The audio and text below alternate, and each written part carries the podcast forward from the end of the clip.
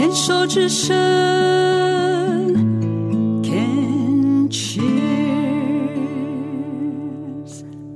好哟，我们病虫害防治要继续跟晶晶聊了，因为我。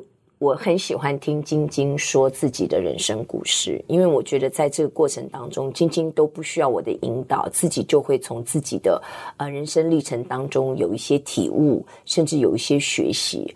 我觉得嗯、能够有这样的能力真的很好。那我猜想，可能也是嗯，在关系当中，或是在自己一个人北漂的过程当中，呃，跟自己相处的时间，那个自省能力。应该也是蛮厉害的，不断的在检验自己做的好不好，或者是检验自己怎么样，这样这个会给你自己带来压力吗？一定很大的压力。坦白说，我有点完美主义。对呀、啊，我刚想也是这样。对，可是我觉得适度的完美主义它没有不好，它会督促你有往前的动力。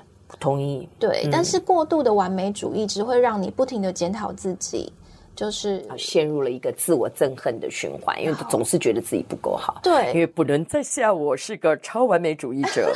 但是真的是在嗯人生的历练还有专业的学习养成当中，我开始学会了自我疼惜。嗯，那自我疼惜，因为人生一个完全的我，他一定有这一半的自我憎恨，因为我们总希望达到一个最理想的一个状态，所以我们会有这个自我憎恨。但是。这还真的是一半的我，另外一半的我呢，就是要自我疼惜。那怎么样从这样子的一个理想我的状态，就是我们一直要达到这个的状态，下降到这个实际的我？因为我们每个人出生就有我自己的本我、真实我嘛。那我们会因为，所以我们要到这里。那怎么样达到这个自我疼惜的状态？是说，我要开始知道，我本来就是这样，去接纳、拥抱自己实际的状况。自我疼惜有个很重要的就是。自省能力就是觉察，觉察完了之后，你还要去承认，因为你承认，你就开始能够自我拥抱，知道说啊，我我我真的是这样，我的过去是这样，或我的现在是这样。然后同时要有幽默感，嗯，跟好奇心，嗯，因为幽默感的是非常非常重要的一个，就是我要懂得自嘲。像你刚刚会讲出我是个超完美完美主义者，那就是一一个部分的承认。嗯，那还有一个我自己人生历练就是放自己一马。老实说，完美主义也绝对是来自于我们会比较。嗯，为什么他可以，为什么不可以？我不可以，所以我就觉得我应该要像他一样，应该要像谁谁谁一样。我们都一直在比上，我们忘了看看我们下面还有多少成千上万的人。还比我们可能都做不到的，所以它不是一件坏事。比上不足，比下有余。我们一直在看我们比上不足，所以我们一直要逼迫自己朝那个再上、再上、再上。因为一试再试，事不成再试一下。我们从小的教导就这样。可是我们要记得，比下我们很有余，我们要感恩，嗯、我们已经很不错了。嗯、这个是我所说的放自己。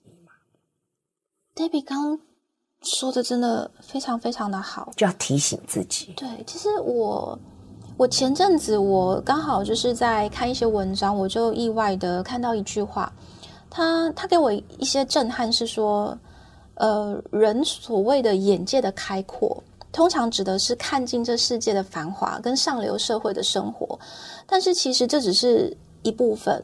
真正的眼界的宽广，是你还要看到这世界的阴暗跟不堪。没错，看到生命，这才是整个圆。对，看到生命的脆弱，还有人的无助，人生的无常。所以，其实这一次的生病的过程，它带给带给我一个当头棒喝，就是让我用不一样的眼界来审视审视我自己。再来就是我发现，其实我太过度完美主义，但是我的完美主义又只坚持在某一个点。嗯，导致于我的人生是完全失衡的状态，所以我都自嘲啦。我其实三十岁之前，我人生就是只有一个好姐妹，然后她是我十八九岁认识到现在，然后她对我不离不弃，她而且她也是我的网友，对，她是我学生时代我们在玩网络的网络游戏的时候认识的，然后就一路，然后后来见面啊，然后互相陪伴到现在，她现在是三个孩子的妈了，对。那可是，在这个过程里面，为什么我三十岁之前就是只有这一个朋友？很简单嘛，因为你时间在哪，成就就在哪。我就把我的时间就拿来苦心钻研。我以前就还会去买那个书，就有什么呃，如何如何什么什么。呃，如何说话最好命啊？然后如何撒娇赢得男人心之类的，不，这不是真正的书名，就是类似这一种的。刚才押韵嘞，如何说话最好命？如何撒娇赢得男人心？对，我以前会把时间花在这里，因为我父母的婚姻蛮蛮破碎的，所以我从小到大觉得要经营好婚姻是一件很不容易的事情。